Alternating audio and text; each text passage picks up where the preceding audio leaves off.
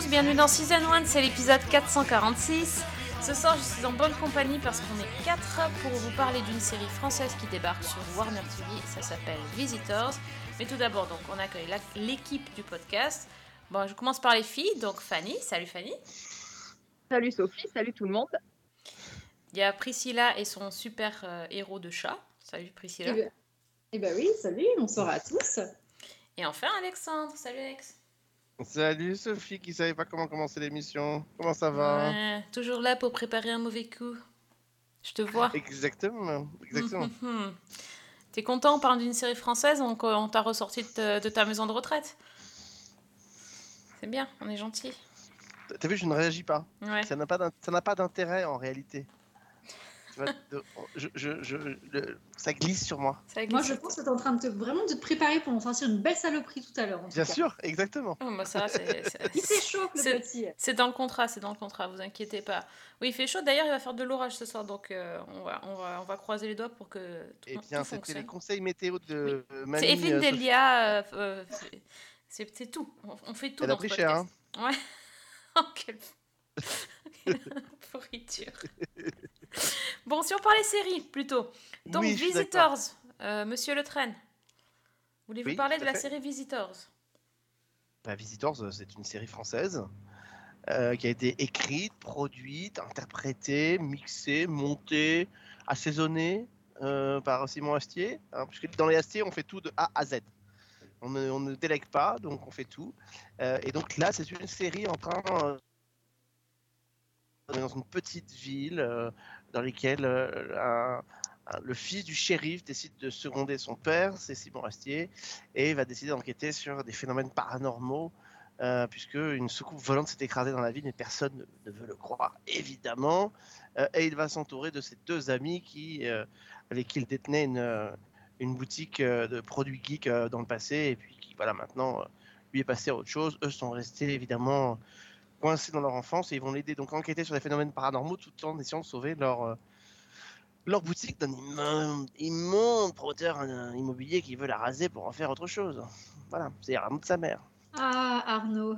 Ah, et oui, ah oui, et puis il y a de la morphe qui coule des arbres. Voilà, bon, à part ça. Très bien. Pardon. Donc-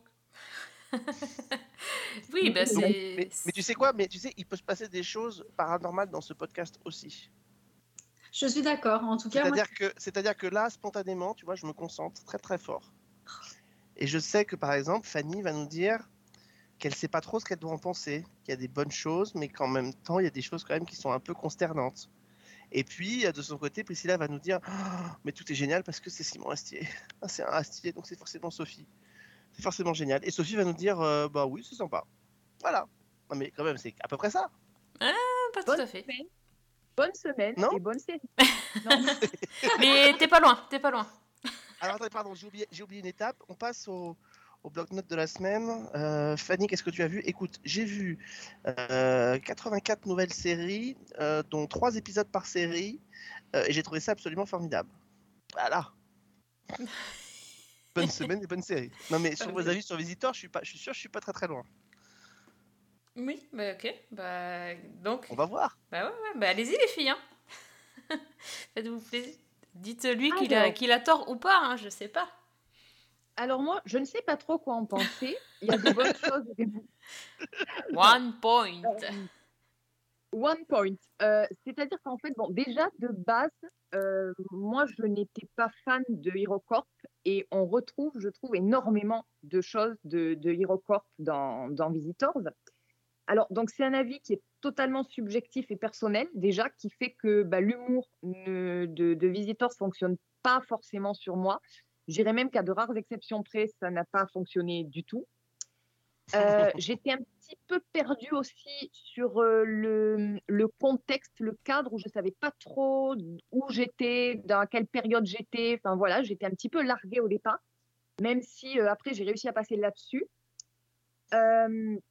J'ai eu du mal aussi à entrer dans l'histoire, euh, en particulier bon, le premier épisode où j'ai un petit peu peiné, Après, sans mauvais jeu de mots, il y a un moment où ça décolle. Donc euh, là, ça m'a un petit peu plus attrapé. La question, c'est est-ce que ça se finit par se cracher? C'est la bonne question, effectivement.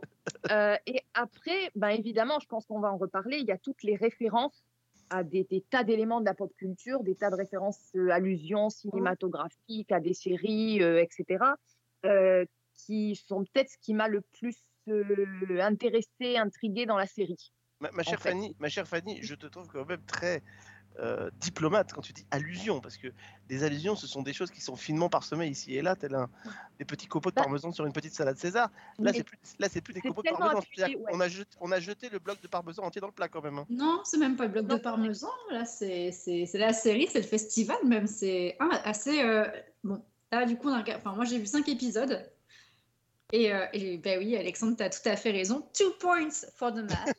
Euh, j'ai beaucoup aimé. J'ai dit beaucoup aimé parce que il y a aussi des trucs. Vraiment, le premier épisode, il a failli me perdre.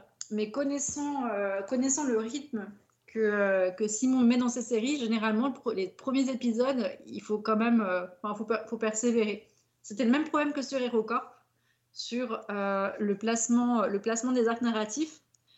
Était pas facile, euh, c'était pas très Sur encore, il a quand même je suis HeroCorp, même pas pas- sur les, cinq pro- les cinq premiers épisodes. Vraiment, c'était très très Non, long. non, ouais. euh, c'est la première Après, saison surtout. Les cinq premiers épisodes, c'était vraiment très très long et je me suis dit, mais euh, je m'attendais à autre chose. Et puis au final, quand tu persévères, bah, tu as un petit goût de, de reviens-y. Et puis bah, moi, ça a duré plusieurs saisons comme ça. Euh, donc oui, quand on parlait des références, bah, j'en ai noté pas mal euh, qui font que du coup, pour moi, cette série, elle est pas à prendre. Enfin, déjà, c'est pas une série à prendre au premier degré, loin de là. Mais en fait, ça m'a rappelé dans, le traitement euh, de, cette série, euh, c'était vraiment ce qu'on avait vu, la, la- série avec le nom imprononçable, la femme à la fenêtre, l'espèce de truc avec la fille qui était complètement psychopathe, euh, qui espionnait ses voisins d'en face, et, etc. Donc c'est vraiment, ils ont essayé de faire un truc sci-fi, mais décalé. Et du coup, il faut quand même garder ça à l'esprit. Si on essaie d'avoir quelque chose de très sérieux en disant, bah voilà, c'est vraiment de la science-fiction, ils vont nous sortir du X-Files, ah, c'est sûr qu'on ne peut pas matcher. hein. Donc moi, j'ai fait plusieurs trucs, il y avait l'ambiance. Quand Fanny nous dit qu'elle n'arrivait pas à se positionner sur une époque, et ben étrangement, ça m'a pas posé de souci parce que ça m'a fait penser à Stranger Things. Premier, premier sentiment pour moi, tout de suite, c'était euh, la coloration de l'image, euh, le choix des musiques, le rythme, euh, comment ils sont, enfin les flics, comment ils sont habillés, ça m'a fait penser carrément aux héros, hein, enfin aux héros flics aussi dans, Stranger Things. Donc là, je me suis dit, ok, donc c'est actuel, pas de souci. Et après, plein de petits mélanges, soit avec euh, comment élever un super-héros, avec euh, toutes les espèces de bestioles qui sont partout, là, quand ils sont dans le sous-sol, des cabris dans tous les sens. J'avais vraiment cette image-là. Il y avait beaucoup d'humour à la Brooklyn Nine-Nine, avec du coup les flics. Il y avait du Harry Potter, c'était évident un moment quand ils commencent à parler des objets. Là, je me suis dit, alors là, on est carrément sur du Harry Potter. Et puis du X-Files, euh, du Umbrella Academy aussi avec les méchants, et du Big Bang Theory avec la fameuse boutique euh, de jeux vidéo euh, et, et de comics, quoi. Donc déjà rien que là, je me suis dit, waouh, il a ramassé pas mal de codes, il a tout pris, il a tout mixé. Et puis, Alex, comme, comme tu l'as dit, bah, ils nous ont fait du Astier où on est dans la maîtrise du début à la fin. Et le casting, bah, pour tous ceux qui ont été fans d'HeroCorp, bah, du coup moi la première, hein, on retrouve euh, un grand, grand panel d'acteurs euh, qui, étaient, euh, qui en train de travailler avec Simon à l'époque et qui continuent. Donc euh, il y a un côté famille que je trouve assez sympa. Donc ça fait quand même bien plaisir de voir des Arnaud, Joy- des Arnaud Joyeux, des de sa mère, euh, des Gérard Darier euh, et, euh, autres euh, se mettre dans le se mettre dans le dans, l'histoire. Et puis les, mecs du Palmacho aussi, pour le coup, ils ont été bien utilisés. Là, on n'est pas dans le guest inutile euh, comme ça avait pu être le cas euh, sur euh, une des saisons de Eurocorp.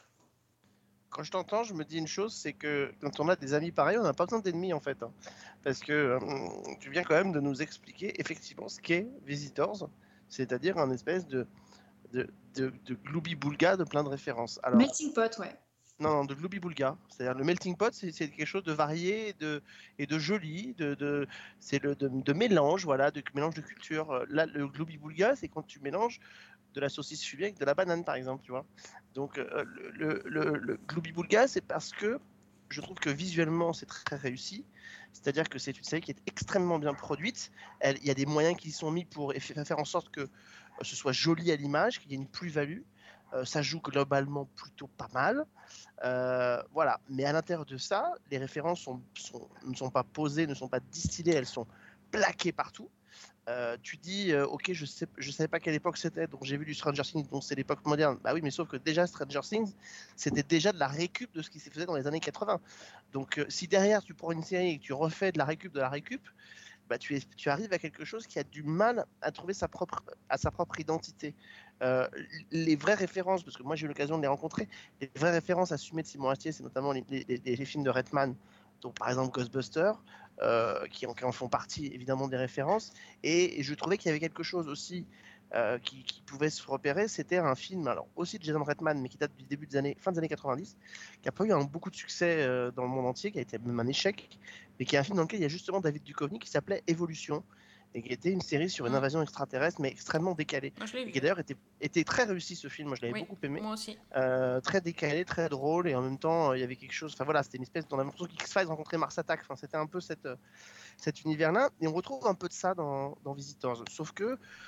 Sauf qu'on repère encore une fois les, les énormes ficelles euh, de, de- de l'univers de Simon Astier. Moi, c'est ça qui me, qui me gêne un peu plus, c'est que, c'est que voilà, je, je, je- peux pas dire, c'est bien produit, c'est bien réalisé, c'est bien interprété, mais à l'intérieur de tout ça, euh, il y a quand même un univers qui euh, peine à trouver son, sa, propre identité à force d'emprunter trop de choses aux autres, surtout qu'en plus, on est sur un petit format, on est sur une saison de 7 épisodes de 26 minutes.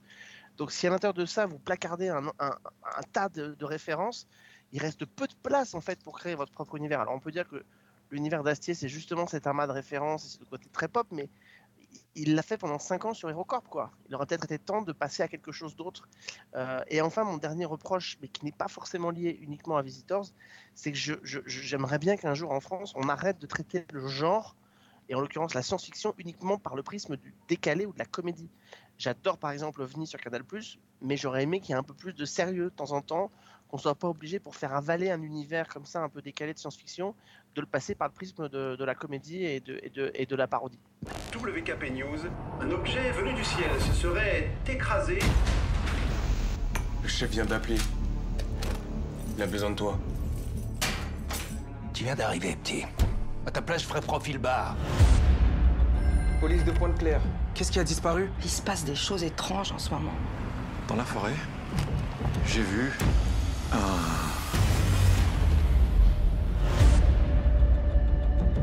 T'as une idée de ce que c'est? La même que toi, non? J'ai jamais vu ça. Oh putain, les mecs. Premier contact, quoi.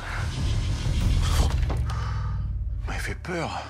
Bah, tu vois, moi, Alex, euh, je vais pas t'accorder le troisième point que, que tu cherchais à avoir sur le sur euh, ton ton, Tant ton pis, jeu, pas ton grave. jeu, parce que moi je trouve j'ai pas trouvé ça très sympa justement et je, je me range euh, bah, de ton de ton côté et de ton avis Euh, parce que euh, voilà tout à l'heure je disais aux filles en off je- moi je mettrais le smiley qui baille c'est-à-dire qu'en fait, le premier épisode, ça m'a. J'ai j'ai regardé attentivement parce que c'est vrai que c'est très beau, c'est très bien fait. Donc j'ai observé, j'ai j'ai- regardé sans vraiment suivre l'histoire.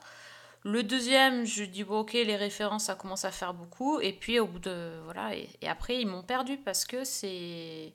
Je n'arrive pas en fait à suivre l'histoire. Alors l'humour, moi, c'est comme Fanny, ça marche pas du tout sur moi. Et euh, les, bon, les références, on y croit. Voilà, enfin, c'est trop. Donc, euh, et comme moi, j'ai pas l'effet paillettes euh, d'Hirocorp et de tout ça, que c'est pas vraiment un univers que j'aimais bien non plus, ça ça a pas fonctionné. Alors, j'ai envie de dire que je, je vais encourager pour l'effort d'avoir fait quelque chose de, de, de beau, de propre, de, de visuellement chouette. Mais par contre, l'histoire, enfin, c'est c'est vraiment très très très très très moyen quoi. Donc euh, ouais, je me suis ennuyée, donc j'ai- peiné à finir, enfin finir les cinq épisodes euh, que j'ai pu voir, j'ai bah. peiné à le finir. Ouais, bah, ça je peux comprendre parce que honnêtement c'est lent, hein, c'est très très lent. Euh, c'est pas révolutionnaire, mais bon, c'est vraiment à prendre comme un, une petite série. je peux même pas dire sans prétention parce qu'effectivement, comme là on est, on est tous d'accord sur ce point-là, c'est que visuellement ils ont fait quand même un travail assez incroyable. Mais en termes d'histoire, bah, c'est pas. Voilà. Moi, c'est juste le côté un petit peu euh, revival de, de voir les anciens rejouer ensemble. Mais euh, Ouais. après, voilà, je, je vais pas. euh, je vais pas me la regarder 150 fois en replay, par exemple, celle-ci. Non, mais t'imagines s'il y avait des DVD par exemple, tu les achèterais pas? Euh, eh ben, eh ben, je sais pas, euh, malgré tout, tu vois, ce serait peut-être un, un des rares trucs que j'achèterais en physique, peut-être. Mais c'est vraiment parce que euh, je- j'aime bien l'univers Astier. Non, mais le problème, il est là, en fait. et Il est dans la dernière phrase que vient de dire euh, Priscilla, en fait. Le problème, et moi, ça c'est quelque chose qui commence à m'énerver, mais ça m'énervait déjà quand on a commencé Season 1, c'est c'est cette espèce de, de blanc-seing qui est donné sous prétexte que c'est marqué Astier. Ah, Et, ça, c- et, ça, et ça, on le retrouve avec Alexandre Astier qui, peut, euh, qui, qui a été capable de faire, par exemple, sur Camelot, dernière saison qui était beaucoup plus sombre, qui était très réussie, à la fois narrativement et visuellement, et qui fait un film qui est quand même très moyen euh, d'adaptation de Camelot, mais c'est Astier, alors d'un seul coup, c'est porté au, au- c'est porté au pinacle, il aurait même fallu pour certains, si on les avait écoutés, qu'ils soient nommés au César. Ah Euh, pour le prix du public, je parle pour le, je parle pour le prix du public. Euh, et, et maintenant, c'est pareil avec Simon Astier, c'est-à-dire qu'il y a une espèce de, de, de- de bienveillance qui est octroyée à, à- à Simon Astier qui n'est pas octroyée aux autres. Alors je dis pas qu'il faut pas l'octroyer parce que Simon Astier, c'est vraiment, un, euh, je le dis même si je j'adhère pas forcément à série, c'est un génie. Euh, dans le sens où effectivement il, il- il prend ses projets, il- de- du début à la fin, il les porte, il les emmène à l'écran et, et il les fait siens sur un truc qui n'est pas forcément toujours gagnant. Je veux dire, il s'empare des super-héros, il fait HeroCorp, il s'empare de la SF, des, des extraterrestres. C'est pas évident non plus. C'est pour ça, moi, je trouve que la façon dont il est capable de, de- de- de prendre ces sujets, de les garder, de les emmener jusqu'au bout, pour moi, ça en fait un génie en termes de création. Le problème, c'est que malheureusement, ça va pas toujours jusqu'au bout. Quand Priscilla tout à l'heure parlait d'HeroCorp qui a du mal à démarrer en Mm. 4 ou 5 épisodes, mais, mais c'est même la saison entière qui, qui démarre pas au début. C'est-à-dire qu'il y, a- y a un gap qui est franchi avec la deuxième saison euh, de HeroCorp. Je pense euh, que c'est la meilleure, hein, clairement. Même, bah même oui, mais bon, sauf qu'il y avait quand même beaucoup d'épisodes dans HeroCorp et que, et que voilà, il fallait quand même y arriver. Donc là, c'est pas, là, on peut pas se permettre. Je veux dire, on est sur une chaîne qui est Warner, on a une production derrière qui est Making Prod, qui est une boîte qu'on connaît bien, qui produit Sheriff Full Code, qui, qui est habituée de ces séries-là. On peut pas se permettre d'avoir une série qui, après 5 épisodes sur 7, euh, on, trouve que ça a du mal à démarrer. Ça devrait démarrer dès le premier. Et je trouve que parmi les références qui, qui, qui- qui pêchent, je trouve que celle qui est la plus, qui illustre le mieux l'ensemble, c'est celle de, de Scully et Mulder. C'est-à-dire que, et on est dans la, là, on est vraiment dans la parodie. C'est-à-dire que il y a une référence qu'on n'a pas citée, mais qui moi me saute aux yeux quand je vois Scully et Mulder dans cette série, c'est Pamela Rose. C'est l'univers de KDO. Et dans KDO Olivier, ça pourrait passer parce que c'est cet univers de parodie et de référence. Là, euh, là, je veux dire, ok, quand on a vu Mulder et Scully une fois derrière, c'est comme dans Zaz, dans les films de Zaz, il y a un pilote dans l'avion. Je veux dire, si on vous fait le gag six fois dans le, film pour être sûr que vous l'ayez compris, bah, au bout de la, de la deuxième fois, vous en avez marre. Le gag, il fonctionne une première fois, après, il faut les faire disparaître. On n'a plus besoin de Ah, les alors, ça, euh, alors ça, Alex, euh, je pense pas que tu pourrais faire grand-chose parce que c'est vraiment le style acier, que ce soit Alexandre ou Simon, euh, l'effet de gag de répétition, et je pense même, même beaucoup plus chez Simon d'ailleurs que chez Alexandre, c'est euh, carrément une marque de fabrique. Tu sais, moi, a- Non, non, moi j'essaie de cocher un peu les caches. Quand j'ai regardé Visitors, j'étais en train de me dire, ok, quels étaient les réflexes euh, d'HeroCorp qu'on va retrouver là-dedans? Et euh, bah, ils y étaient tous, dont un qui était les phrases non finies, euh, pareil, des réponses complètement imbiquées avec des merdes et des, euh, et des putains dedans. Enfin, tu vois, il y avait tous les réflexes et le, le fait de refaire 400 fois le même gag. Par exemple, quand il y a la, scène de dissection, disons, de voilà, de, dont je sais même plus comment ça s'appelle quand tu vas regarder d'autopsie, c'est d'autopsie. Quand il y a la scène d'autopsie, par exemple, on a euh, trois, quatre fois euh, le, même, euh, le, le même élément qui revient. Mais c'est vraiment quelque chose qui est redondant dans le style. Donc après, je Non, mais là, c'est c'est très différent ce que je, ce que je disais. C'est-à-dire que tu as raison sur plein d'aspects euh, de la c'est façon gags. de la nouveauté, mais ça, je suis mais ça- d'accord non, non, mais ça. Sauf que moi, ce que je disais, c'est très différent. C'est que je trouve que le personnage, le personnage de Mulder et Scully, par exemple, c'est pas des personnages qui auraient dû s'installer dans la série. C'est des personnages qui auraient dû être là pour une petite référence en disant bah tiens tenez on vous fait un petit clin d'œil mais mon univers c'est pas ça. Mon univers c'est mon univers à moi de visiteur. Donc vous avez vu deux mecs qui sont louches derrière un mec et une femme qui sont louches derrière ça vous fait penser à Mulder et Scully vous avez vu le gros clin d'œil. C'est sympa c'est référencé ça parle à une communauté c'est génial. Mais les faire revenir on n'est plus dans on n'est même pas dans un gag à répétition c'est à dire qu'on a transformé un gag en personnage qui n'aurait pas dû être transformé. C'est- pas, c'est- pas forcément si c'était l'intention de base, parce qu'on ne sait pas, il nous reste encore trois épisodes à voir. Euh, c'est peut-être eux qui vont foutre le bazar ou peut-être qu'ils vont dénouer la situation. Donc, c'est des vrais Bon, personnages. d'accord, mais enfin, in fine, in fine, Simon Astier arrive avec un sujet qui est de faire une série de SF d'invasion extraterrestre, c'est très très bien. Euh, euh, mais le, le, le, le, le- le concept de départ, tu ne peux pas aller emprunter. Euh, même s'ils s'appellent pas exactement pareil, tu peux pas aller emprunter aussi grossièrement et récurremment dans, dans ta série des personnages qui ont été créés par quelqu'un d'autre. Ça n'est pas possible. C'est pas possible. Je veux dire, là, c'est là, c'est une forme de paresse. euh, de, de les, de les réutiliser. On n'est plus simplement dans le gimmick, on est dans une forme de paresse. Il aurait fallu se contenter Alors, de les avoir derrière. Est-ce que ce serait une paresse ou est-ce que ce serait pas plutôt une sorte d'hommage Peut-être très très maladroit. Mais L'hommage ne toi, se répète toi pas. qui les as vus, euh, toi, toi qui, qui as vu, euh, bah, qui a vu l'équipe, est-ce que tu as pu euh, peut-être leur poser cette question-là ou c'est vraiment un ressenti que tu as toi personnellement? Parce que peut-être Bah, que eux, dans ce traitement-là, c'est vraiment en mode euh, série hommage à des références qui, euh, qui nous ont fait vibrer Mais- à un moment de, de- notre carrière ou de notre vie perso. Quoi. Alors d'abord, moi, quand je les ai rencontrés, on avait vu que les deux premiers, donc c'était un peu compliqué. Les autres étaient pas, les autres étaient pas prêts. Mais, mais moi, j'assume totalement l'hommage. J'adore ça. Et, et- et d'ailleurs, je trouve que par exemple, en utilisant zéro personnage connu dans HeroCorp, Simon Astier a beaucoup plus rendu hommage euh, à aux histoires de super-héros que en nous collant épisode après épisode des redites de Mulder et Scully dans Ouais. Visitors. Tu sais ce qu'ils auraient dû faire? Ils auraient dû juste mettre une affiche I want to believe ou un truc comme ça dans un coin. Ah, Ils voulaient Oui, faire ou tu un, sais, ils auraient un hommage un peu discret, quoi. Sophie. Ou alors ils auraient pu faire un truc, si on voulait faire un hommage, tu sais, tu, tu, tu mets euh, le mec qui, dans son bureau, puis tu mets en façon, tu remplaces l'homme à la cigarette par Mulder et Scully dans un coin en train de fumer une clope et en train de le regarder, quoi. Euh, euh, et tu fais un petit truc comme ça, et, et après tu crées tes propres, tu crées tes propres personnages. Là, euh, par- alors attention, fait très longtemps qu'on n'a pas fait une alerte grande show, mais là c'est l'alerte ici brillant. Euh, attention, moi je trouve que les costumes de Visitors me font penser beaucoup à la série Invasion de Eddie Cibrian quand les extraterrestres s'écrasent dans les marais euh, en Louisiane. La série a duré qu'une seule saison, mais voilà, on est aussi un peu. euh, ça fait pas partie des références qu'ils ont, qu'ils ont voulu, mais on est un peu dans cet esprit-là aussi, quoi. Donc, Ah, t'es trop fort, tu m'as refait penser à Eddie Cibrian alors que j'avais oublié depuis toutes ces années. C'est beau. c'est beau. hein. Mais au final, c'est vrai que euh, on, on revient à ce que disait Alex, dans le sens où ça fait une demi-heure qu'on parle de Visitors et où on se centre sur des références ou hommages ou allusions ou ce que tu veux, mais euh, on n'arrive pas à parler de la série elle-même. Et, ni de l'histoire. Parce qu'il n'y a pas d'histoire. en l'histoire fait. elle-même. Bah, le problème, il est, il est sur le rythme. Alors ça, c'est bon, ça, c'est un rythme peut-être qu'ils ont voulu, puis c'est peut-être lié aussi aux, aux impératifs de production euh, qui sont peut-être un petit peu, un petit peu limités, mais le rythme, le rythme fait qu'en en 26, ép- en 26 minutes, tu peux pas non plus faire plein de choses. Euh, tu es quand même un peu limité. Alors, je suis assez d'accord avec Priscilla. Il y a, a des- a a a acteurs, des personnages qui sont, qui sont bons, qui reviennent, et cette espèce de troupe qui sont sympas, puis c'est des personnages, c'est des acteurs qui jouent très bien. Enfin voilà, des Tiffany Davio qu'on voit dans beaucoup de séries de genre, euh, c'est bien qu'elle soit là, Arnaud de sa mère, pourquoi pas, etc. Est-ce qu'il y avait forcément besoin d'aller rechercher la troupe HeroCorp J'en suis peut-être pas persuadé, mais, pourquoi pas Je veux dire, assez fidèle à son équipe, pourquoi pas Mais en, vrai, je pense que le problème, le péché original, euh, le péché original, il est que moi, quand je voyais les, premiers épisodes de HeroCorp, je trouvais que euh, Simon Astier, il avait un- une façon de poser ses phrases et ses mots, euh, et donc de construire son humour qui me faisait penser à Alexandre.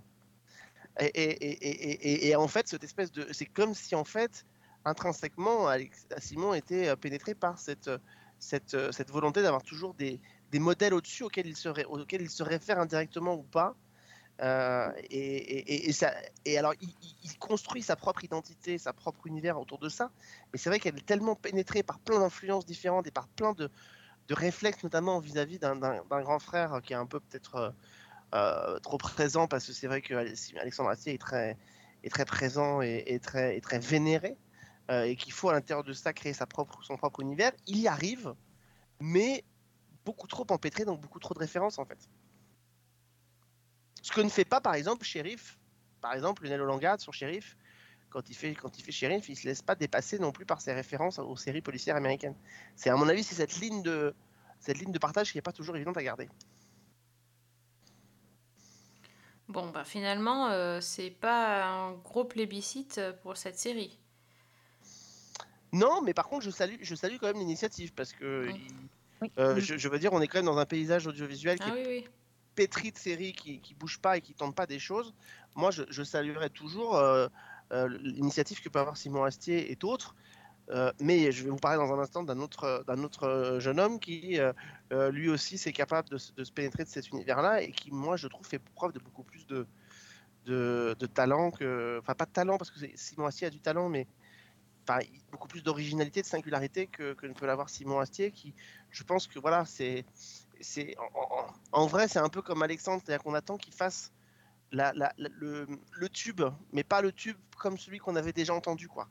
Euh, Moi, Mhm. j'attends que, j'attends que Simon Astier nous fasse une série qui nous montre, je sais pas, du vrai drame, et je sais qu'il en est capable parce que il a réalisé pas mal d'épisodes de profilage, c'était parmi les meilleurs de la série, donc il est capable de créer quelque chose de, de- de singulier, mais j'ai pas forcément envie qu'il me refasse ce que j'ai déjà vu en fait. Oui, bah oui, c'est c'est tout à fait compréhensible ce que tu dis, parce que c'est c'est comme tu l'as dit au départ, c'est un génie, donc euh, ben on, on attend plus de lui que, que ça, quoi. Ouais. Bah écoutez, euh, si c'est un peu mieux faire. Alors on peut voir où cette série Warner TV Est-ce que Oui, parce et que donc- sur MyCanal, donc parce que nous on l'a trouvé sur MyCanal. Exactement, et, euh, et forcément, puisque c'est appartient à, à Warner, euh, ça va être euh, ça va être pris aussi par euh, pour l'international par HBO Max. D'accord. Super. Oui, enfin ou après c'est quand même, euh, j'ai dit c'est HBO Max, mais non non mais sérieusement c'est euh, C'est quand même pas mal en termes de, dis- en, ter- en termes de, de distribution. Oui, euh, mais on, oui, mais d'accord. mais Enfin, je veux dire, on- enfin, je, je cherche pas à minorer euh, ça parce qu'il n'y a rien qui oblige HBO Max à le récupérer, mais on est dans une logique un peu euh, comme sur certaines plateformes, sur beaucoup de plateformes aujourd'hui, où quand la plateforme mère n'existe pas dans le pays en question, eh ben, elle est hébergée sur d'autres sur d'autres chaînes et elle est récupérée pour l'international. C'est moins peut-être moins surprenant que s'il y a 10 ans, HeroCorp avait été pris par ou quand Mission par exemple avait été acheté par Scudder aux États-Unis quoi. Euh, donc euh, voilà, donc c'est voilà, ne minimise pas, c'est extrêmement bien pour eux parce que ça veut dire que dans le monde entier plein de gens vont pouvoir le voir. Mais euh, voilà, c'est logique, euh, c'est la maison mère. Donc euh, Bon, très bien. Bon, mais je vous propose de passer donc euh, au bloc-notes, euh, voir si vous avez repéré des, des séries originales et qui vous ont euh, fait euh, battre votre petit cœur cette semaine. Alors, qui veut commencer? Bah, Fanny oui, parce que je peux, je Toi, peux- je enchaîner. Bah, je voudrais bien enchaîner par bah, non, mais je voudrais enchaîner par rapport justement à la conversation que j'ai- on avait Oui. il y a deux secondes. Euh, parce que moi, euh, je trouve qu'aujourd'hui, celui qui fait preuve de, pour moi, celui qui est un, un vrai, un vrai génie et que j'adore, euh, c'est Jonathan Cohen. Euh, et Jonathan Cohen, je trouve que lui, il arrive à récupérer euh, cet univers un peu euh, ultra référentiel pour créer le sien. Euh, puisque à partir de la semaine prochaine, d'ailleurs, ce sera certainement peut-être sorti au moment où vous écouterez ce podcast, va arriver le flambeau, ah, J'ai hâte donc- de voir ça. Il nous énerve. euh, À chaque fois, il vient là, il nous dit qu'il a vu le truc. Et Voilà. ça, il sait que ça fait des, ça fait des mois qu'on attend de le voir. Mais exactement ça, tu vois, c'est comme l'espèce de pervers qui va te secouer euh, une boîte de chocolat alors que t'es en régime. J'ai eu peur. Alexandre. J'ai eu- Ah, si, j'ai eu très peur. Le pervers. Quand, Non, Quand non, Fanny pas de commence à nous parler d'un pervers qui secoue quelque chose, j'ai eu peur là. J'ai rien prévu de secouer devant toi, je te rassure. Ceci dit, euh, quand on voit le flambeau, ça pourrait, ça pourrait. Non, mais en vrai, euh, voilà, l'idée, l'idée compliquée avec le flambeau, c'était qu'est-ce qu'on fait après la flamme euh, pour une saison 2 Est-ce que on, garde le, format de la flamme, qui est bah, le bachelor, et donc on transforme l'essai? C'est d'ailleurs là-dessus qu'ils étaient partis sur une bachelorette avec des hommes derrière. Et en fait, au moment où ils commençaient à écrire, ils se sont rendus compte qu'ils faisaient un peu la même série. Donc ils ont tout mis à plat. Et ils se sont dit, on va partir sur un autre format. Et donc on part sur Colanta, les émissions euh, d'aventure. donc ça s'appelle Le Flambeau, qui est une autre émission de télé. Donc un nouvel animateur, c'est Jérôme Commandeur, absolument génial. Et ça s'appelle donc Les Aventuriers de Chupacabra, puisqu'il y a toujours euh, évidemment une île euh, cachée derrière, enfin voilà, comme dans Colanta. Deux équipes qui se font face. D'un côté les Nulos et de l'autre côté les Moritos. Moi, je vais être Morito. oui, voilà, les Moritos. Et donc Marc euh, qui débarque sur l'île en pensant qu'il vient pour une nouvelle émission de dating et qui comprend pas pourquoi il n'y a pas de baraque, pourquoi il n'y a pas de maison. Et donc il débarque évidemment dans l'océan en costume, prêt évidemment à séduire, euh, à séduire euh, les candidats qui vont venir, enfin les candidates pense-t-il. Et là il voit débarquer, en fait il y a deux types de candidats qui débarquent sur l'île, d'anciennes candidates de la première émission, donc qui viennent, et puis des, nouveaux, des, nouvelles personnalités. L'idée étant évidemment de les faire se confronter dans des épreuves et, toutes les épreuves, euh, tous- les impératifs de Colanta sont, sont, sont évidemment comprises dans le flambeau. C'est ça qui est absolument génial. Donc il y a les épreuves, il y a la vie sur le camp, il y a les trahisons, il y a les faces caméra, il y a, et puis il y a les épreuves d'immunité pour euh, éventuellement euh, ne pas passer au conseil et où euh, le conseil du flambeau électrique, qui est une lampe torche, donc, va ou pas s'éteindre à l'issue du, à l'issue du flambeau. Et donc voilà, et donc on retrouve toutes ces références-là, certainement en un peu plus con. Alors j'essaie de pas vous, c'est compliqué de vous de pas vous spoiler, mais je, je ne vais pas le faire. Mais disons qu'il soigne ses effets. À la fin de chaque épisode, il y a un, énorme twist. Euh, et notamment à la fin du tout premier épisode. euh, alors là, euh, évidemment, comme dans Colanta, il arrive parfois que des candidats soient obligés de- d'abandonner. Et j'ai une pensée émue pour Sébastien Chassagne, qui, jouait un enfant bulle, donc qui est pris dans une espèce de bulle de polystyrène tout au long de, l'aventure, euh, qui donc sue à grosses gouttes, mais qui évidemment, donc voilà, va pas passer le premier épisode. Et donc, comme il est obligé d'abandonner, eh bien, il est remplacé par un autre euh, candidat. Euh, et là, je ne vous dirai pas qui est là, mais en tout cas, ils sont tous quasiment de retour, y compris euh, le, psychiatre, le professeur juif, hein, qu'on avait vu en, saison 1, qui trouve le moyen aussi de revenir. Mais ça ne prend jamais la direction à laquelle on pense que ça va prendre. Euh, c'est évidemment très très drôle. Là aussi, c'est bourré de références. Il faut vraiment regarder parce qu'il y en a partout en réalité. Euh, Simon, Ast- euh, Simon Astier, non, Jonathan Cohen, Ah, ah ouais, à force d'en parler.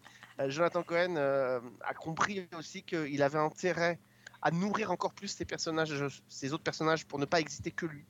Et c'est ça, évidemment, je trouve le- la, la partie géniale de la série, c'est que Marc est toujours là, avec ses défauts, mais les défauts qu'on adore, euh, évidemment. Euh, et, euh, mais il a donné de la matière aux autres. Et, en fait, il se met en recul euh, et fait exister tous les autres personnages, qui sont évidemment très très nombreux, puisqu'ils sont une quinzaine, euh, à vivre sur l'île. euh, et c'est parti pour neuf épisodes. Donc, euh, euh, donc évidemment, la difficulté, c'est qu'il y a moins peut-être l'effet de surprise de l'univers que la saison 1.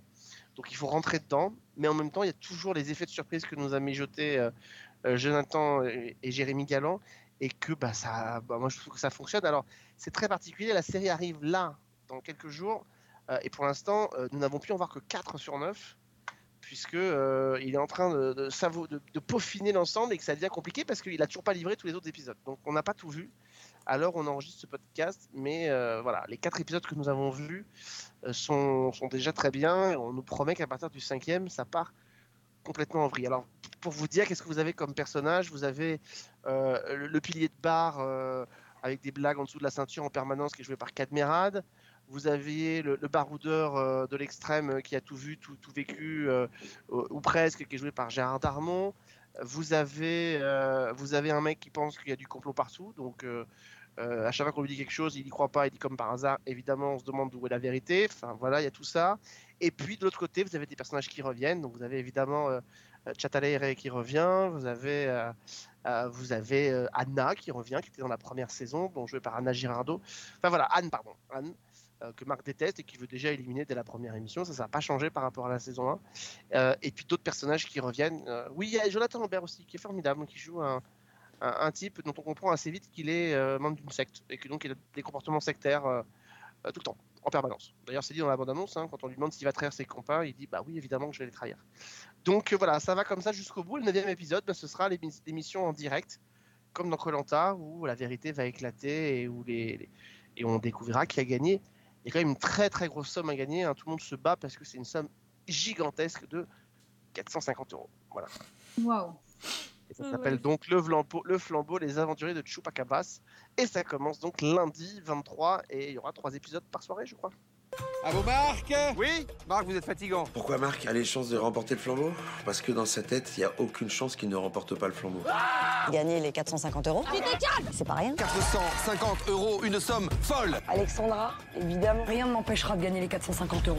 N'approche pas J'ai des nouveaux réflexes. Si on décide que ce monde peut être remporté par des gens qui sont sympas, c'est elle qui gagne. Je peux t'aider? Non, non, non, surtout pas sa capice. Comme un bon survivaliste, il est affûté, il est prêt. C'est la bonne humeur qui sera l'arme qui me fera gagner. Il fait pas des coups en vis, il est très sympathique en fait. Donc c'est pour ça qu'il a une chance de gagner. Ouais, lundi 23, je serai devant ma télé pour regarder ça. je sais. Et, et- et vraiment, euh, euh, déjà que Vincent de Dienne était génial en saison 1, mais notre ami Jérôme Commandeur euh, est très très bon. Quoi. Lui, il n'a plus aucun filtre. Dès qu'un personnage- dès qu'un candidat le gonfle, il lui dit clairement qu'il est saoulant. Donc euh, voilà, c'est- génial. Waouh. Bon, ben voilà, maintenant qu'on te déteste tous euh, pour avoir vu ça avant nous, Est-ce que nous, on peut parler des séries accessibles aux commandes des mortels? Est-ce que c'est possible, ceci? Allez. Bon, alors Fanny, est-ce que tu as toi une série euh, à nous proposer cette semaine?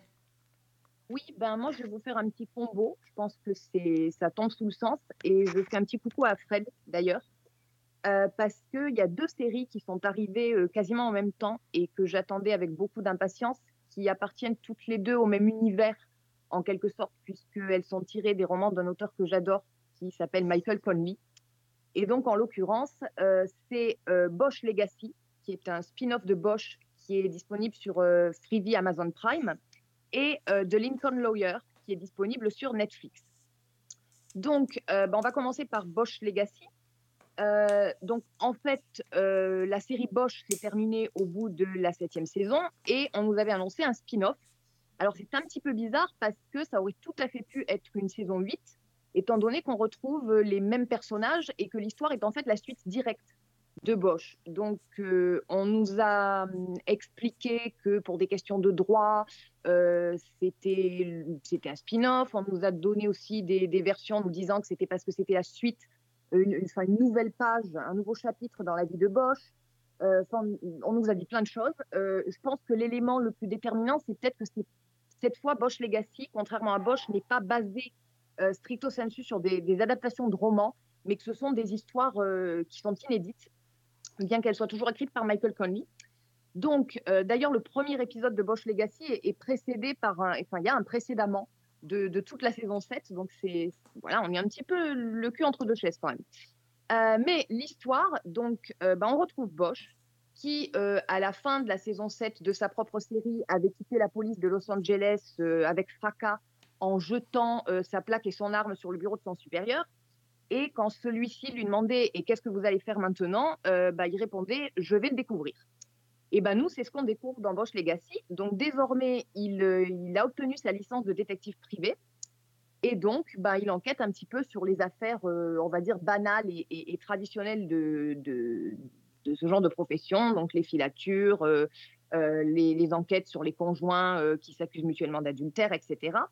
Jusqu'au jour où il est engagé par Whitney Vance, qui est joué par William Devane, qui est un milliardaire, qui est atteint d'une maladie incurable et qui est sur le point de mourir, et qui lui demande de retrouver le fils qu'il aurait pu avoir des décennies plus tôt euh, au cours d'une liaison, et qui serait donc son héritier, qui évidemment va fortement mécontenter le conseil d'administration de l'entreprise et les héritiers euh, supposés. Pendant ce temps-là, on retrouve aussi, alors Bosch va faire aussi équipe avec un personnage qu'on avait vu dans Bosch, qui est l'avocat Tony Chandler, qui est joué par Mimi Rogers, qui, elle, en fait, est encore marquée par une tentative d'assassinat qui a eu lieu à son domicile, a fortiori parce que l'homme qui avait commandité son meurtre est sur le point d'être jugé. Et enfin, on a euh, Maddie, la fille de Bosch, qui, elle, suit les pas de son père en intégrant euh, bah, la police de Los Angeles et en patrouillant dans les rues. Et évidemment, comme c'est la digne fille de son père, ça commence assez mal puisque euh, elle se met tout de suite à dos son instructeur lors d'une bah, arrestation qui se déroule euh, pas très bien. Et donc, en fait, ben, moi, j'ai retrouvé dans Bosch Legacy tout ce que j'avais aimé Bosch, c'est-à-dire tout ce côté, euh, une série policière qui est classique dans le sens, euh, le bon sens du terme, qui est extrêmement léchée en termes de réalisation, avec une ambiance, euh, je trouve, un Los Angeles qui est magnifié, avec plusieurs intrigues qui, qui partent dans différentes directions qui finissent par se rejoindre ou pas, mais qui sont toujours très bien gérées. Des histoires auxquelles moi, je, m'attache complètement et je plonge complètement dedans. Évidemment, Harry Bosch, qui est toujours joué par Titus que- qui est un acteur que j'aimais bien déjà avant, mais je trouve que dans ce rôle-là, il atteint vraiment une autre dimension parce que bah, il habite complètement le personnage. Moi, c'est au, point où je ne peux plus lire les romans qui mettent en scène Bosch sans le voir lui dans la peau du personnage.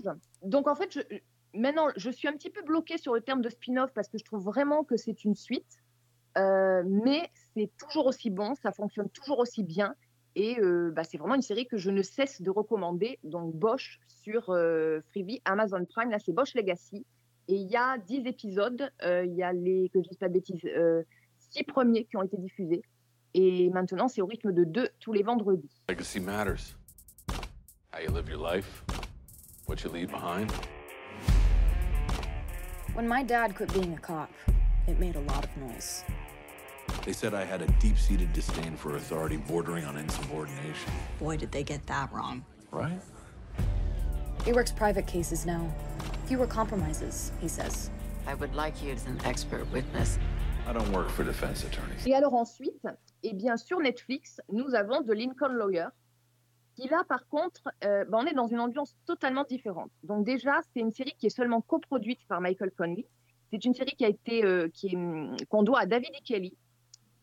Et bah, ça se sent fortement sur, euh, sur la forme, sur la manière dont c'est mené. Il y a des moments où on sent vraiment la patte et où on pense même un petit peu à de practice dans la manière dont c'est, dont c'est mis en œuvre. Alors, le personnage central, c'est Mickey Haller, qui dans les romans est le demi-frère de Bosch. Euh, et c'est d'ailleurs dans le roman qui est adapté dans cette série, dans cette première saison, que les deux se rencontrent. Là, pour des questions de droit, ce n'est pas le cas. Donc, on verra pas Bosch dans, Lincoln Lawyer. Donc, on est toujours à Los Angeles. Et le personnage de Mickey Haller, c'est un avocat, euh, ou plutôt c'est un ancien avocat qui a mis sa carrière en pause euh, suite à un accident de surf et, une addiction aux antidouleurs qui, qui a suivi cet accident. En tant qu'avocat, c'est un type brillant qui, n'hésite pas à défendre des coupables et qui exerce entre deux procès euh, dans une de ses nombreuses voitures des Lincoln, donc ce qui donne le, surnom de Lincoln Lawyer et le titre à la série. Côté vie privée, c'est agité aussi parce qu'il a deux ex-femmes dont il est resté proche et avec qui il, il travaille régulièrement. Et voilà que, alors qu'il a mis sa carrière en pause, il est, il est convoqué par une juge parce que un de ses collègues avocats a été abattu dans un parking et que bah, cet avocat lui a légué l'ensemble de ses dossiers et des dossiers de son cabinet.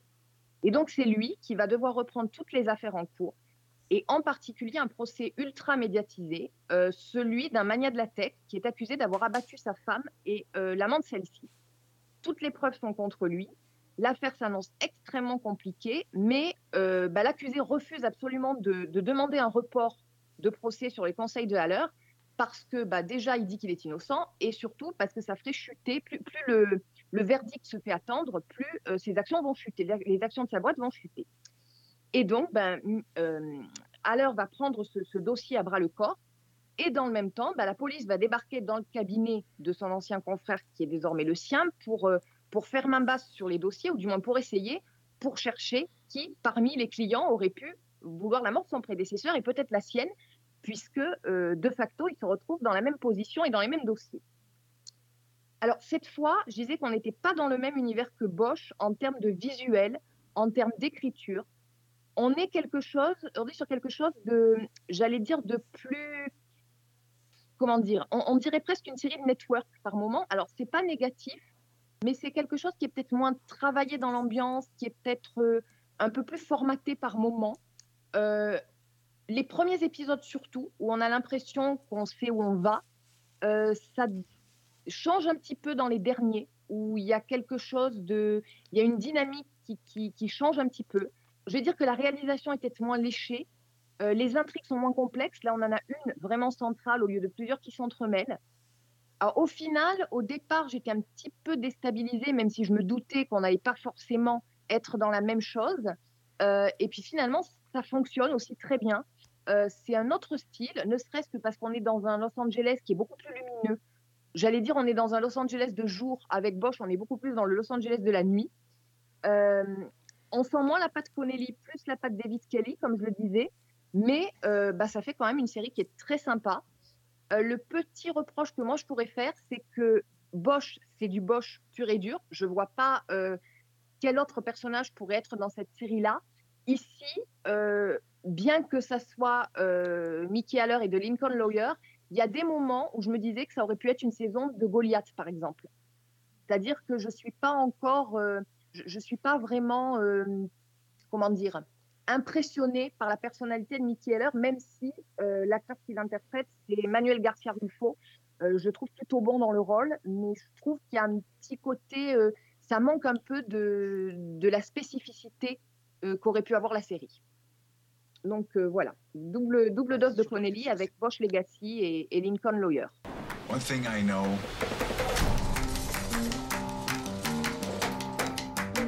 Success is all about momentum. In court, before you can win, you gotta believe you can win. quand même qu'il succède aussi le problème à, à Michael, à Michael, à Matthew McConaughey et que c'est quand même compliqué Oui. quoi. Il faut quand même Ouais, arriver. Il faut quand même arriver derrière. Alors c'est drôle parce que moi je l'ai vu en, pa- en passant sur les profils, je crois aussi de Fred, mais j'ai voulu commencer à regarder, j'ai trouvé ça assez ennuyeux en fait. J'ai pas du tout apprécié. Alors que c'est un paradoxe, j'avais quand j'avais vu le film, je m'étais dit ce film-là, vu le concept du film, ça ferait un excellent concept de série. Donc je suis pas Mm. étonné de le voir débarquer en série, mais j'ai pas pu m'empêcher de penser en vrai dans, dans le style euh, à ce que a donné, alors même si c'est pas du tout la même époque et ça n'a rien à voir, mais à ce qu'avait donné sur HBO Perry Mason par exemple. Je pense que l'une des erreurs aussi, peut-être, c'est d'avoir commencé justement non pas avec The Lincoln Lawyer, qui est le, le- finalement l'entrée en scène de, Mickey Heller et avec qui est quand même une histoire très forte et pour le coup très originale, et d'être parti sur le, deuxième roman de la série, euh, où l'intrigue est beaucoup plus basique et où dans le roman tout repose finalement sur les interactions entre euh, Bosch et Mickey Haller, qui sont tous les deux en fait, ils ne le savent pas au début du, du bouquin, mais ils sont demi-frères. Et, et donc, tout tourne autour de ça. Et là, ben, le, le personnage de Bosch dans le roman, à l'écran dans The Lincoln Lawyer, c'est un, j'allais dire, c'est un flic lambda.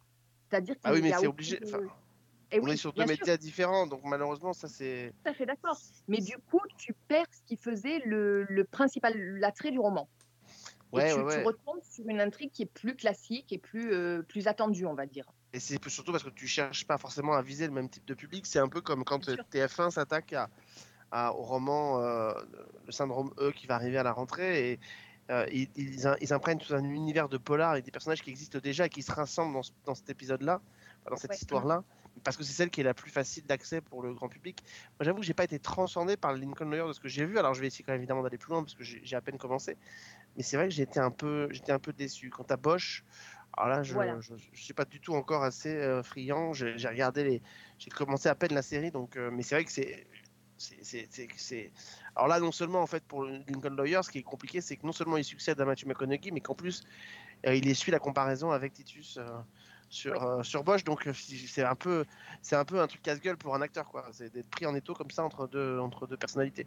Ceci dit, je pense que la plupart des gens qui vont voir Lincoln Lawyer ne connaissent pas, ne connaissent pas du tout Bosch. Ouais, tu forcément. connais pas forcément le lien de parenté entre les séries, Non. donc. euh, Bien sûr. Non. Bien sûr. Mais c'est vrai que c'est ce qui m'a surprise, c'est qu'il ne commence pas justement avec The Lincoln Lawyer, qui en plus euh, est le roman qui donne son titre carrément à la série. Oui, parce que je pense qu'il part du principe que le, le- le- le pilote, finalement, c'est le film, quoi. Peut-être. C'est voilà, on part de ce principe-là et donc du coup on essaye de pas en plus rattacher avec une autre origine story. Enfin, je sais pas, hein, je, je suis pas dans les Mm. papiers de la production, mais mais c'est et puis quand on veut séduire un public, il faut aller sur une histoire peut-être un peu plus simple. C'est la différence peut-être d'ambition entre une plateforme comme Netflix et une plateforme comme euh, Prime Video. Bon, en tout cas, c'est une euh, double reco qui donne envie. euh. Moi, j'ai pas encore tenté, mais effectivement, j'avais envie de regarder Lincoln Lawyer. euh. J'ai aussi vu la, la critique de Fred, donc on va peut-être on va peut-être en reparler plus tard.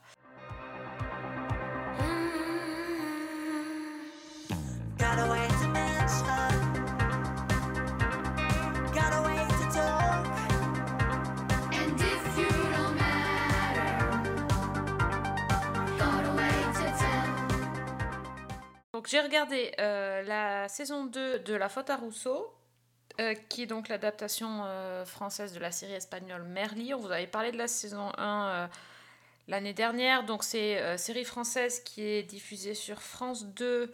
C'est le mercredi soir. Et donc ça raconte l'histoire d'un prof de philo, pas comme les autres, hein, évidemment, qui, euh, qui se sert de, de ses cours de philo pour résoudre les problèmes de ses élèves. Et comme il le dit lui-même, les, les cordonniers sont toujours les plus mal chaussés, donc c'est-à-dire qu'il est à peu près catastrophique pour se remettre en question et pour se conseiller lui-même sur sa propre vie qui est assez euh, catastrophique. Euh, donc c'est c'est une série assez fun avec Charlie Dupont donc, qui joue ce, ce prof de philo euh, rock'n'roll un petit peu, euh, l'équivalent euh, un peu masculin de, de Sam sans, sans le langage cru mais aussi casse-pied et intrusif dans la vie de ses élèves.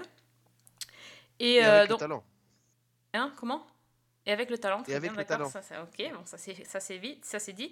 Et donc l'idée c'est que chaque épisode va traiter d'un problème d'élève associé à un thème de philosophie Bon, c'est un peu, euh, c'est un peu parfois euh, tiré par les cheveux, mais euh, mais bon, c'est vraiment sympa à regarder. Ils ont, euh, ils ont l'art de trouver des, des ados qui sont super, super bons.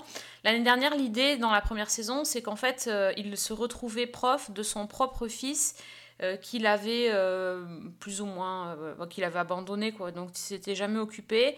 Et ce gamin-là, Théo, se retrouvait dans sa classe et il y avait toute une histoire autour de sa reconnaissance de paternité, puis du coming out de de son fils. Et cette année, ils ont trouvé la parade parce qu'en fait, le gamin était en terminale, donc ils l'ont fait redoubler. Parce que sinon, il pouvait pas rejouer dans la série. Donc, il redouble avec son, son ancien pote. Et tous les autres, par contre, ce sont des, des nouveaux élèves euh, qui, euh, qui vont avoir des, des petites euh, difficultés dans leur vie. Et le prof de philo va bien s'immiscer euh, dans leur vie privée, euh, mais vraiment s'immiscer euh, pour, euh, pour régler ça. Et tout en euh, essayant de gérer sa vie euh, absolument... euh, chaotique. Bon, c'est très sympa à regarder, c'est fun, euh, c'est pas prise de tête. Et, euh, et donc ça passe le mercredi soir sur France 2. Euh, il y aura 6 épisodes. Donc, euh, ils sont tous dispo sur MyCanal si vous voulez voir. T'es d'accord? Sur Je suis d'accord avec toi. Je suis Ouais. d'accord avec toi, ça joue très bien. Ah oui. La plupart des jeunes sont des, sur les jeunes euh, euh, issus de la nouvelle génération de comédiens qu'on peut voir un peu partout. Il y en a beaucoup qui viennent des feuilletons quotidiens notamment. Mhm, Euh. Puisque la première, Louvia, euh, Louvia Bachelier, alors elle avait, elle avait eu un petit rôle dans Le Chalet il y a quelques années sur France 2, euh, mais elle a fait, elle est aujourd'hui, elle est dans, dans DNA. La petite Lucie de l'épisode de l'épisode 3, je crois qu'on verra plus tard, elle vient de, elle a fait The Voice de mémoire.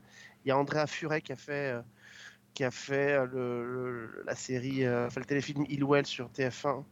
Euh, voilà, enfin voilà, donc c'est une vraie génération. euh, ils viennent beaucoup de là et c'est vraiment génial. Et Charlie Dupont est un acteur vraiment génial. Ah oui, vraiment, euh, vraiment. Puis petit ca- petite apparition de d'Annie Dupéré dans, dans chaque épisode avec euh, Qui joue sa maman sympa. Voilà, la maman de Benjamin Rousseau, elle est, elle est très fun. Je m'appelle Benjamin Rousseau, je suis votre prof de philo. Passe du côté obscur. Monsieur, c'est quoi votre délire en ce moment là? Vous êtes chelou. Eh bien, c'est un test réalisé sur animal vivant. Vous. Je te fais marraine de chichi. Il faut le nourrir à heure fixe, sinon il crève. Tout ça pour nous apprendre la responsabilité. Non mais il nous prend pour des quiches là. Oh putain Ça va pas non? Un, prof de philo en roller, c'est pas contre nature par hasard? Voilà, c'est- très très cool à regarder. Euh, deuxième série française, bah, c'est un peu le même, euh, même style, hein, c'est HPI. Donc ça c'est le, gros gros carton euh, d'audience de TF1 cette fois-ci.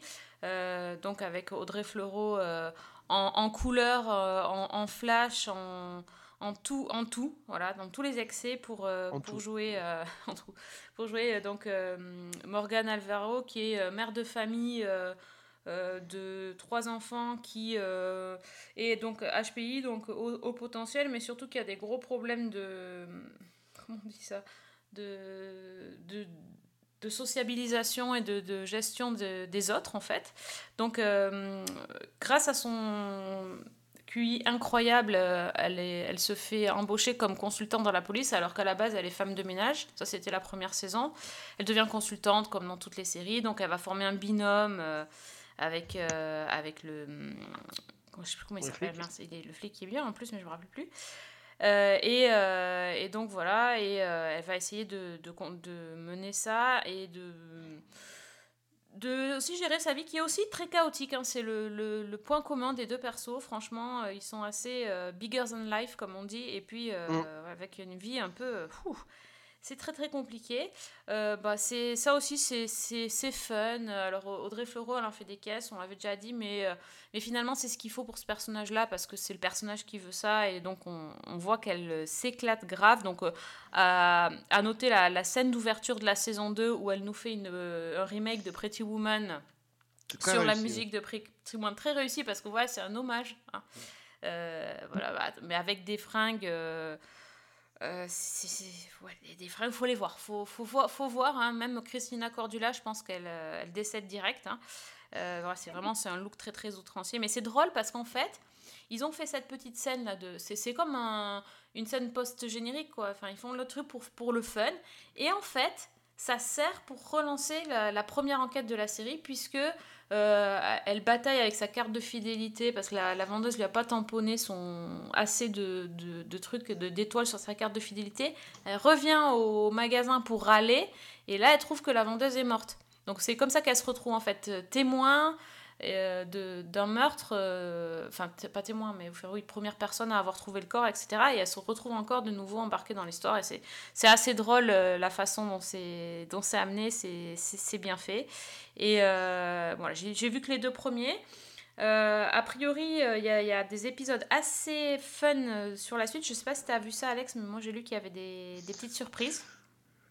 Je les ai pas vus, je les ai pas vus. J'avoue que je suis assez d'accord. Je trouve que c'est effectivement c'est réussi et tout, mais je suis un peu inquiet pour euh, Audrey Fleurot. Je ne sais pas dans quel état elle va finir au bout de la cinquième ou sixième saison, parce qu'elle est déjà en roue libre totale dans la saison 2, quoi. Et c'est un peu ce que je craignais avec ce tempérament-là de la saison 1, c'est que euh, elle finisse par être difficilement canalisable. Elle est, bah, je pense qu'elle est, oui, parce que c'est un personnage qui est, euh, qui est certes euh, haut potentiel, mais c'est pas. Disons que si on pense que les hauts potentiels sont de cette fa- sont comme ça, je, je pense qu'il y a un souci parce qu'elle a une, une espèce de d'hyperactivité euh, de, de, de tout quoi. C'est des clichés de, de dingo, mais, en fait c'est juste fun. Alors si on commence à analyser le truc, c'est sûr que c'est un peu n'importe quoi le, surtout- le départ, mais. C'est surtout qu'elle en fait des caisses. Oui, oui, elle en fait des caisses. qu'elle est un peu, elle est un peu trop, et j'ai peur que ça monte en, en gamme tout au long de la série. Et je me dis qu'à Ah, Franchement, chaque je vois saison, pas elle comment peut.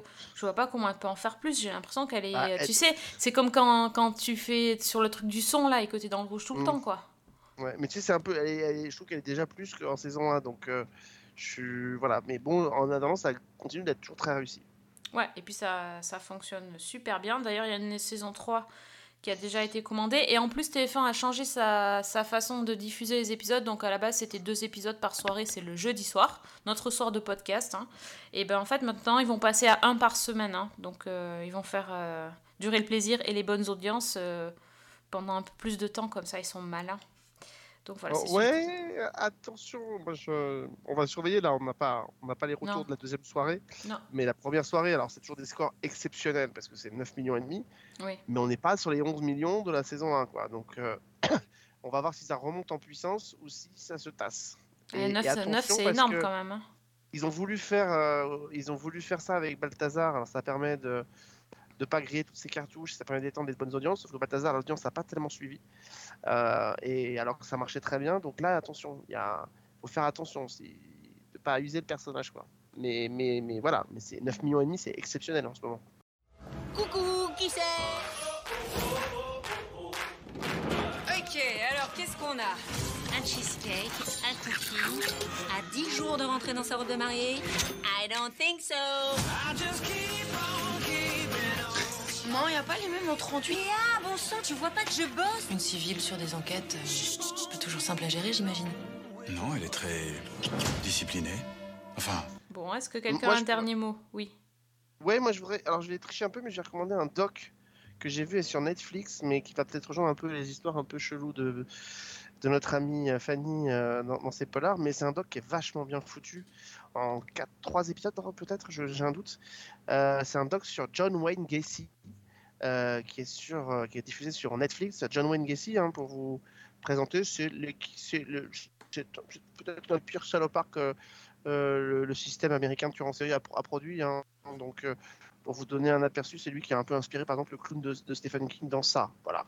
Pour vous donner un petit peu un aperçu. Alors, John Wayne Gacy, c'est un, Américain moyen de, la, de, la, de la société américaine. Petite vie, euh, petite vie un petit peu rangée. Il travaille près du Parti démocrate de sa région. euh, c'est un une, entreprise de BTP, petite entreprise de BTP où il emploie des, jeunes gens. Enfin voilà, tout se passe plutôt bien. Et en réalité, à l'image de ce documentaire qui était aussi sur Netflix sur Ted Bundy, ça s'inspire des enregistrements de, des confessions qu'il a tenues en pr- prison euh, dans le couloir de la mort. Ça vous dit déjà un peu où il a fini quand même. Euh, et en fait, euh, le, premier contact et l'ouverture du documentaire, c'est John Wayne Gacy qui appelle son avocat qui est embêté. Euh, les flics, tout.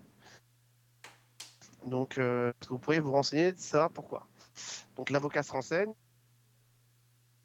devant la pharmacie, a quelques temps, euh, euh, Rob Piste, il a jamais, enfin il est disparu. Il sa mère était à l'intérieur de la pharmacie, elle venait de chercher, elle faisait des courses, il attendait devant, et sa mère l'a jamais retrouvé.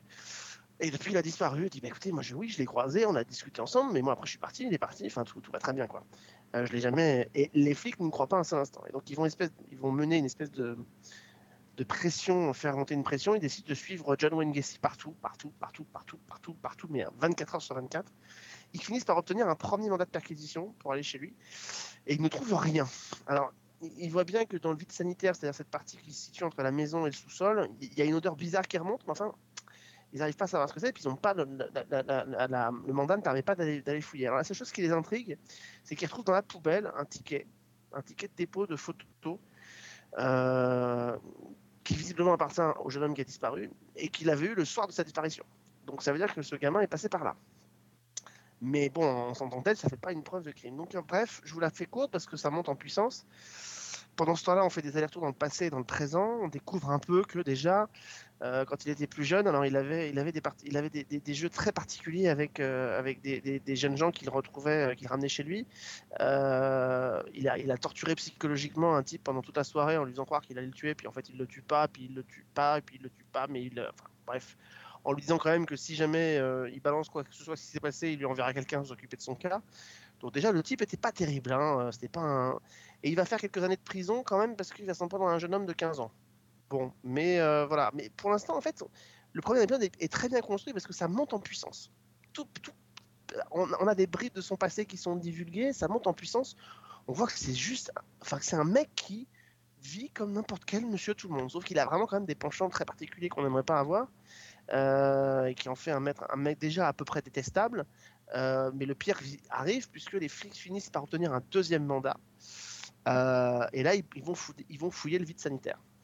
Euh, Donc cette partie entre la maison et le sous-sol. Et là, euh, bah, c'est une horreur intégrale puisque sous cette maison, euh, John Wayne Gacy a, enterré euh, 29 jeunes gens euh, qui avaient disparu depuis des années. Euh, 20 29 jeunes gens entre 17, 15 et 19 ans. Euh, des jeunes gens, pour la plupart euh, homosexuels, largués à une époque où l'homosexualité n'était pas autorisée. Euh, et donc, il les, ramassait sur le bord de la route, des gens qui n'avaient pas d'histoire et tout. Et en fait, l'erreur qu'il a faite, c'est qu'un jour, il, a, venait chercher et faire des travaux dans cette pharmacie, il tombe sur ce jeune homme, et la pulsion est plus forte que le reste. Il, sait qu'il veut ce jeune homme, il sait qu'il veut le ramener, et en fait, il il se comprend pas qu'à ce moment-là, il commet son erreur, euh, qui fait que pour la première fois, il est vu en compagnie d'une personne qui disparaît. Et c'est ça qui, évidemment, va le, faire tomber.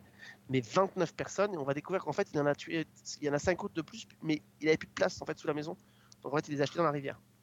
Euh, où le corps d'ailleurs de ce jeune homme va être retrouvé. Et donc voilà, donc ce type-là va passer, euh, va être arrêté donc en 1979, je crois, au moment des fêtes de Noël. Ça va être un enfer pour les flics qui vont en, arriver même à abattre la baraque pour essayer de, de sortir les gens. Enfin, il y a des détails dans le deuxième épisode qui sont épouvantables où les flics nous expliquent comment ils sont allés chercher les gamins qui étaient en- enterrés sous la, baraque, euh, les uns au-dessus des autres, et, John Wayne Gacy qui euh, fait un plan à un moment donné euh, aux policiers, là, il fait un plan de sa baraque à, à voler comme ça, et puis il, trace des traits comme ça, les uns à côté des autres, il dit alors là, à cet endroit-là, vous en avez trois, et puis alors là, vous en avez quatre, à cet endroit-là, peut-être vous en avez deux, puis il y en a peut-être deux en dessous en fait, et voilà, il indique euh, dans sa baraque où sont tous les corps qu'il a, qu'il a fait, et donc ça c'est le deuxième épisode, et le troisième épisode c'est le procès de, John Wayne Gacy qui va euh, aboutir à sa condamnation à mort par injection létale en 1994. Et pour vous donner en fait le, le, du, type au moment de son exécution, alors on a beaucoup dit qu'il aurait dit allez vous faire foutre. Euh, en fait, il a dit quelque chose qui est encore pire que ça, parce que allez vous faire foutre, bon, c'est... Il a dit euh, j'ai tué 33 fois, vous pourrez jamais me tuer qu'une seule fois, à la fin je gagne toujours. Voilà les derniers mots que ce type a dit avant de mourir. Euh, donc c'est un, on est d'accord pour dire que c'est un vrai salopard. C'est certainement avec Ted Bundy l'un des pires tueurs en série américains, mais le documentaire est passionnant. Euh, trois épisodes, c'est glaçant, mais c'est passionnant. Et je vous invite vraiment à le découvrir. Si vous aviez vu le documentaire sur Ted Bundy, qui était vraiment, moi je ne l'avais pas vu avant, mais je le regarde maintenant, qui est passionnant aussi. Euh, et c'est voilà, c'est passionnant. Du coup, je suis en train de lire les mémoires de l'avocat de, de ce type qui raconte effectivement cette histoire-là, parce que c'est intéressant de voir comment euh, on perçoit du côté de la justice. Mais voilà, trois épisodes. Si vous avez envie vraiment, vous êtes intéressé par ces histoires-là, euh, allez les voir. Le doc est vachement bien. Ouais, c'est assez glaçant quand même. euh. Assez redoutable hein, de voir le documentaire, euh, croyez-moi, quand euh, le flic explique que les gamins sont enterrés et qu'il faut aller les chercher et que bah, ça marche pas, qu'il n'arrive pas à sortir les cadavres de dessous la maison et qu'il est obligé de plonger dedans pour aller les, les ressortir à la main. Enfin, c'est horrible.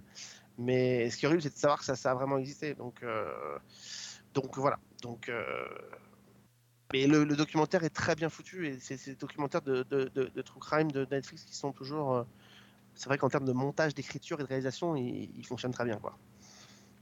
Bon, ok, c'était pas une reco à laquelle je m'attendais, mais ma foi, tu as un petit peu piqué ma curiosité. Alors, à se réserver quand on est d'humeur un peu. Euh, voilà, Un pas, trop, pas trop, voilà, c'est ça, pas trop down, hein, parce que sinon ça va, ça va faire mal. Bon, Mais je bon, pense bon. que Sophie, toi qui aimes bien ça, ces histoires, ça va te plaire. Et je pense que Fanny, ça va lui plaire aussi. Comme, comme on est deux psychopathes, apparemment, Fanny et moi, c'est bon. Non, non, mais je pense que la, la construction, la narration et tout ça, ça et, et- et l'histoire de ce que ça raconte, c'est des histoires vraies, mais je pense que ça, ça va vous plaire. Police today found six more bodies under the home of suspected killer John Gacy. Well, you can be walking down the street, and if Gacy lay eyes on you, you have now become his next victim. And they would say, You're a cop, huh? I'll do anything you want, just don't bust me. That's scary. On va tenter. On savait pas quoi regarder, justement. On va rajouter une série documentaire à notre liste.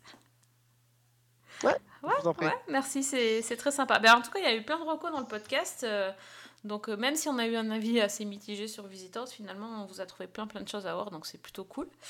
Donc, il me reste plus qu'à vous remercier. Merci Priscilla. Où est-ce qu'on peut te trouver sur les internets? Bah, sur les internets de Twitter, euh, la vraie prise.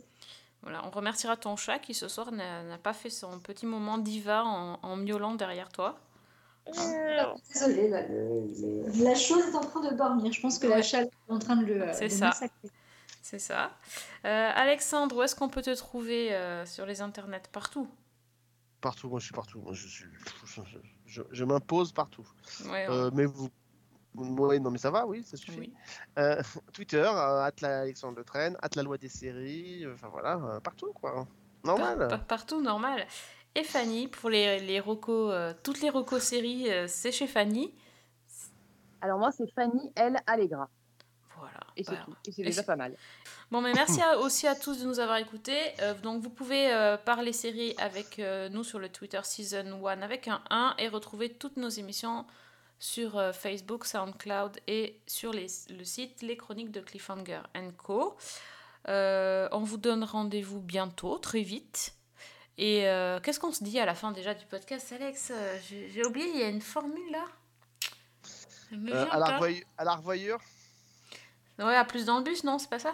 Non? À plus dans le bus, c'est ça Oui, c'est ça. Ouais. Non, to be continued? Je sais pas. Ah, je- ce serait vachement bien. hein. Et surtout, Ouais. bonne semaine et bonne série. Vous avez vu, les filles, ils partagent même pas. Exactement. Donc moi, j'ai décidé qu'on allait la faire ensemble. Allez, Tout à fait. 3, 2, 1. Bonne semaine. Et bonne série. Sur toi, Alex. Got away